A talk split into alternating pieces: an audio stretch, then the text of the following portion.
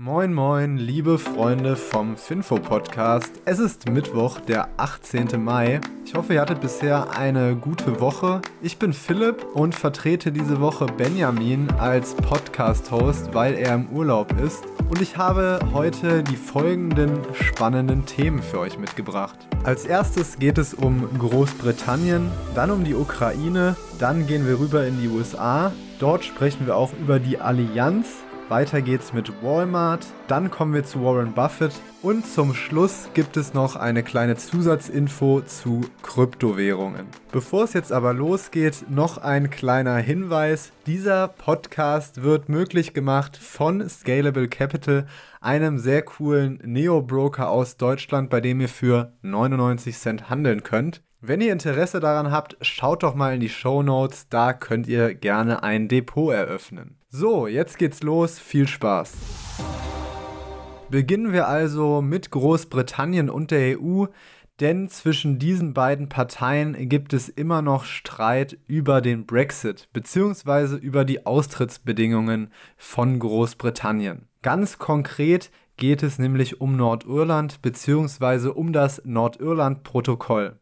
Das Nordirland-Protokoll regelt nämlich unter anderem den Handel zwischen Nordirland, was zu Großbritannien gehört, und Irland selbst, was zur EU gehört. Nach dem Brexit war es nämlich so, dass eigentlich wieder richtige Zollkontrollen zwischen diesen beiden Ländern hätten durchgeführt werden müssen, aber das wollte man vermeiden, weil dort ein sehr reger Handel besteht, der auch für Irland sehr wichtig ist. Wie auch immer, die Briten sind jedenfalls nicht zufrieden mit der aktuellen Situation und deswegen hat die aktuelle Außenministerin von Großbritannien, Liz Truss, jetzt bekannt gegeben, dass sie nächste Woche ein Gesetz im Unterhaus präsentieren will, das es erlaubt, die Regelung des Nordirland-Protokolls zu umgehen. Das hätte gewisse Vorteile für Großbritannien, aber auch ziemlich große Nachteile für die EU. Die hat deshalb sehr scharf darauf reagiert und direkt Sanktionen angekündigt, falls Großbritannien ja im Prinzip einen Vertragsbruch des Brexit-Vertrages durchführen will. Das ganze Thema brodelt schon eigentlich seit dem Brexit zwischen der EU und Großbritannien und hat durch diesen Schritt jetzt nochmal eine neue Eskalationsstufe erreicht. Warum ist das für uns wichtig? Naja, wenn tatsächlich die EU mit Sanktionen auf so einen Schritt reagieren würde, hätte das mit Sicherheit wieder Auswirkungen auf die Wirtschaft in der EU und auch auf die Wirtschaft in Großbritannien, könnte also bedeuten, dass sich wieder Preise verändern und ja, könnte vor allem bedeuten, dass wir einen weiteren Krisenherd haben und den können wir in der aktuellen Situation eigentlich so gar nicht gebrauchen. Und das war eigentlich schon ein ganz gelungener Übergang zum nächsten Thema, denn es gibt auch Neuigkeiten aus der Ukraine. Und zwar wurden die Verhandlungen zwischen Russland und der Ukraine für ein vorzeitiges und friedliches Kriegsende auf Eis gelegt. Grund dafür ist, dass die Verhandlungen zur aktuellen Situation einfach nicht weiterkommen. Aus der Ukraine kam da die Begründung, dass man sich keinem Diktatorfrieden von Russland unterwerfen möchte. Ja, was so viel heißt wie, dass Russland von ihren bisherigen Verhandlungspositionen, die ja im Prinzip eigentlich auch nur ihre Kriegsabsichten widerspiegeln, zurückgerückt sind. Russland spricht wohl immer noch von ja dem ukrainischen Narzissmus und zwar ja ohne Narzissmus, ohne R. Also sie behalten immer noch ihr Narrativ bei, dass sie Russland entnaz äh, dass sie die Ukraine entnazifizieren möchten. Und auf so einer Basis sieht die Ukraine keine weiteren Verhandlungen für aussichtsreich. Man will erst dann weiter verhandeln, wenn wirklich konkrete Vorschläge kommen, die ein konstruktives Weiterverhandeln möglich machen, beziehungsweise daraus auch ein Sinn entsteht. Das ist tatsächlich ein Schritt in eine schlechte Richtung, denn das könnte jetzt bedeuten, dass in der Ukraine der Krieg noch länger anhält, weil diese Verhandlungen waren ja eigentlich dazu gedacht, den aktuellen Kriegsstatus zu beenden. Und ja, was schon die Befürchtung von vielen Experten auch zu Anfang und im Verlauf des Krieges war, die, diese Befürchtung verhärtet sich jetzt immer, dass das zu einem sehr ekelhaften und langen Stellungskrieg werden könnte, der die Ukraine viele Menschen, ja, und auch viel Geld kosten wird.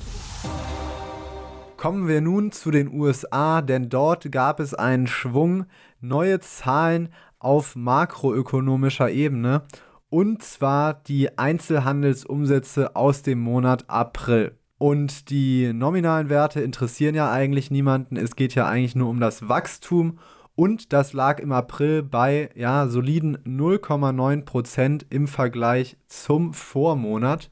Und das ist sogar tatsächlich ein bisschen mehr, als es noch im März waren. Da waren es eher 0,7, 0,8 Prozent. Und damit hatte man auch eigentlich diesen Monat gerechnet. Was bedeutet das? Naja, die Einzelhandelsumsätze sind immer ein guter Indikator dafür, wie es der Wirtschaft und den Menschen eigentlich geht. Ist das Wachstum hoch, dann geben die Leute gerne Geld aus. Ist das Wachstum niedrig, naja, dann haben sie wohl zu wenig Geld in der Tasche. Und das Ganze sieht man natürlich mit Blick auf die Inflation und die Zinsen, denn das bedeutet, wenn die Einzelhandelsumsätze steigen, dann ist die Inflation wohl doch nicht so schlimm für den Geldbeutel. Und das wirkt sich dann natürlich positiv auf den Gesamtjahresblick für die Wirtschaft aus, auf die Aktien für die Unternehmen, also letzten Endes auf unser Depot. Und deswegen hat der Markt auch direkt seine Pflicht getan und der SP 500 ist um 1,7% gestiegen. Bleiben wir in den USA, aber sprechen wir über ein deutsches Unternehmen, nämlich unsere heißgeliebte Allianz Versicherung. Ihr werdet euch erinnern, die Allianz hat in jüngster Vergangenheit nicht besonders gut dargestanden, was ihre Fähigkeiten des Tradings angeht, denn es gab ja das Hedgefonds-Debakel des AGI-Fonds, also des ähm, All Global Investor Fonds, der während der Pandemie einen ganzen Haufen Geld von seinen Investoren verloren hat. Zunächst ging man ja von fehlender Kompetenz im Wertpapierhandel aus, aber es hat sich dann ja herausgestellt, dass da wohl systematisch die Performance von dem Fonds manipuliert wurde. Es wurden Anleger hinters Licht geführt und das hat ja dann letztendlich dazu geführt, dass Investoren ja um fast 7 Milliarden US-Dollar betrogen bzw. erleichtert wurden. Und Jetzt hat das ganze Debakel für die Allianz sozusagen einen vorläufigen Höhepunkt erreicht, der wohl auch der letzte bleiben wird, denn man hat sich mit dem amerikanischen Justizministerium auf einen Vergleich geeinigt. Der Vergleich beinhaltet, dass die Allianz der amerikanischen Justiz 174 Millionen US-Dollar Strafe zahlen muss, an die SEC, die amerikanische Wertpapieraufsicht, auch nochmal 675 Millionen US-Dollar und ja, zusammen mit den rund 5 Milliarden US-Dollar, die an die Großinvestoren noch gezahlt werden müssen, beläuft sich der ganze Schaden für die Allianz dann auf etwa 5,9 Milliarden US-Dollar. Gleichzeitig muss sich die Allianz-Tochter Allianz Global Investors, die diesen Fonds aufgelegt hat, des Wertpapierbetrugs schuldig äh, bekennen. Das ist natürlich ein unschöner Fleck auf dem Image, aber für die Allianz ist die Sache damit vermutlich erledigt. Und das Schöne, was auch die Anleger gefreut hat, die Rückstellungen, die die Allianz in Höhe von 6,5 Milliarden US-Dollar dafür extra aufgebaut hat, reichen rein rechnerisch jetzt natürlich aus, um den Schaden von knapp 6 Milliarden US-Dollar zu begleichen. Die Börse hat dementsprechend gehandelt und die Aktie um 1,7% aufwärts geschickt. Anleger können sich also freuen. Anleger von Walmart können sich allerdings gar nicht freuen, denn Walmart hat gestern Quartalszahlen präsentiert und die Aktie ist um 10% gefallen. Warum ist die Aktie gefallen? Naja, die Gewinnerwartungen wurden leider um 12% verfehlt, Umsatz zwar geschlagen, aber ja, wer in der Vergangenheit schon mal so ein paar der Quartalszahlen beobachtet hat, der wird wissen, woran es liegt die Inflation. Umsätze steigen, Gewinne nicht, bedeutet, Walmart hat es nicht so konsequent geschafft, die Preissteigerungen, die sie selbst erfahren haben, an ihre Konsumenten, an ihre Kunden weiterzugeben. Das Management von Walmart äußert sich ähm, dahingehend so, dass sie versuchen wollen, natürlich die Preise weiterzugeben, aber sie sind halt ein ja, Billig-Supermarkt, beziehungsweise sie profilieren sich dadurch, dass sie sehr günstig sind und diesen Service, dieses, ja, diese Stellung wollen sie einfach beibehalten. Das ist so praktisch die Ausrede für diesen Gewinnrückgang. Dadurch sind aber die 10% Kurssturz noch nicht rechtfertigbar.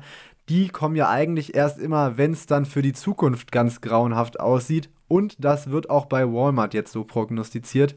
Denn der Jahresausblick wurde jetzt erstmal kassiert. Auch hier der Grund Inflation, Konsumrückgang und so weiter. Und der, ähm, ja, der Jahresausblick wurde nicht nur kassiert, sondern sogar drastisch nach unten korrigiert. Hat man vorher mit, einem Gewinn, mit einer Gewinnsteigerung von ja, 3 bis 5 Prozent gerechnet, wird jetzt damit gerechnet, dass der Gewinn 2022 sogar 1% unterhalb des Gewinns von 2021 liegt. Konkret bedeutet das also, Walmart wird dieses Jahr im Gewinn nicht wachsen und da sind natürlich die Aktionäre sehr verärgert, weil wozu soll man eine Aktie halten, wenn die Gewinne nicht wachsen? Damit kommen wir jetzt zum vorletzten Thema. Es sind jetzt zwei kleinere Themenblöcke. Und zwar sprechen wir über Warren Buffett. Der hat nämlich jetzt einen Kauf bekannt gegeben. Und zwar von Trommelwirbel der Citigroup. Die Citigroup ist eine Bank aus den USA und Warren Buffett hat sich direkt mal 3 Milliarden US-Dollar an Anteilen gesichert und ist damit direkt auf einen der vorderen Ränge bei den Aktionären gesprungen. Aktuell hält er damit mit Berkshire Hathaway 2,9% der Bank und ist damit direkt einfach viertgrößter Anteilseigner. Die Börse hat auch hier entsprechend reagiert und die Aktie nachgekauft, wie das man als guter Investor tun sollte, und ist um 7% gestiegen. Das ganze Thema ist deshalb auch interessant, weil Berkshire Hathaway ja zu Anfang der Pandemie sich von Aktien wie Goldman Sachs und JP Morgan getrennt hat aus Angst vor Rezession, aus Angst vor der Unberechenbarkeit der Pandemie und hat damit praktisch den ja Aufschwung nach Corona verpasst. Jetzt hoffen Anleger und auch Investoren und Analysten natürlich, dass sich hier Berkshire Hathaway mehr bei gedacht hat, beziehungsweise Warren Buffett und Charlie Munger und dass sie diesmal ein glücklicheres Händchen bei der Aktienauswahl haben. Kommen wir jetzt zum letzten Thema und das Beste und Wichtigste kommt natürlich immer zum Schluss und zwar geht es um Kryptowährungen. Ganz konkret geht es um den Handel von Kryptowährungen in Deutschland. Denn jetzt haben drei Volksbanken und eine Kreissparkasse für ihre Kunden, also für alle, die über 50 sind und noch nie im Online-Banking unterwegs waren, den Handel von Kryptowährungen in Kooperation mit der Börse Stuttgart möglich gemacht. Die Pioniere sind die Volksbank Kurpfalz, Mittelhessen, Mittweida und die Kreissparkasse Ostalb. Und mit diesen Informationen entlasse ich euch jetzt in den Mittwoch. Ich wünsche euch noch einen schönen Tag. Wir hören uns morgen wieder. Bis dahin, ciao.